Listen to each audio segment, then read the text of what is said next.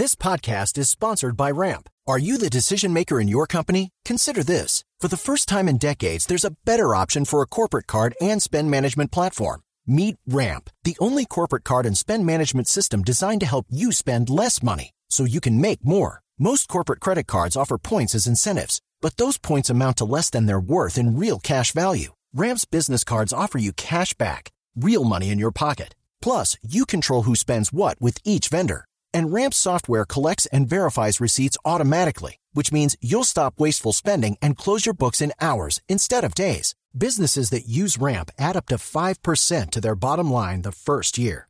If you're a decision maker, adding Ramp could be one of the best decisions you've ever made.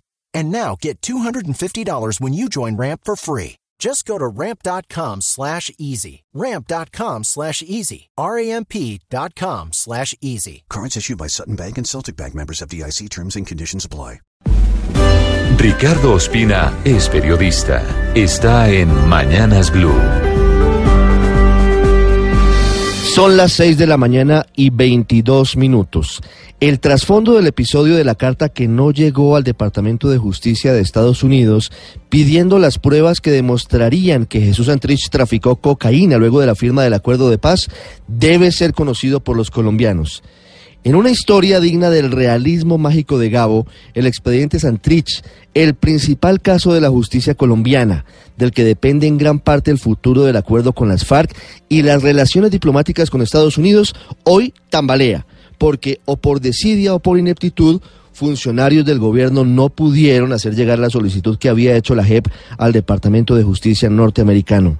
Sin duda, el futuro judicial y político de Jesús Antrich, radical ex jefe de las FARC, es una papa caliente para todo el Estado. Y por eso resulta muy preocupante que ni la Cancillería, ni el Ministerio de Justicia, ni la empresa de correos 472 le hayan dado la importancia que tiene y no se hayan preocupado por garantizar que la petición que hizo la Justicia Especial de Paz el pasado 23 de octubre llegara a su destino.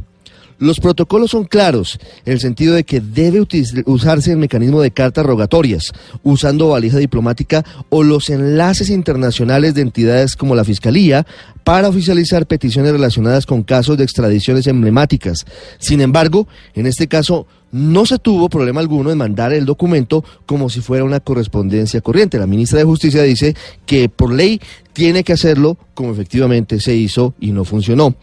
El país supo de esta tragicómica historia porque el fiscal general de Estados Unidos, de visita en el país, le hizo saber al fiscal Néstor Humberto Martínez que nunca llegó la solicitud de pruebas del caso Santrich a la justicia norteamericana.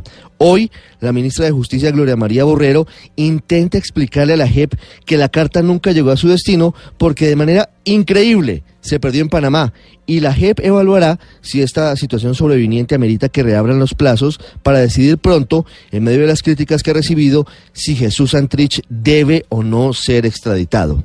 Los asuntos de Estado requieren seriedad y rigor y ante errores garrafales como este, los colombianos merecemos que nos expliquen en qué se falló y pese a que vivimos en un país acostumbrado a que nadie asume responsabilidades, alguien debería tener la entereza de reconocer las fallas y asumir las consecuencias.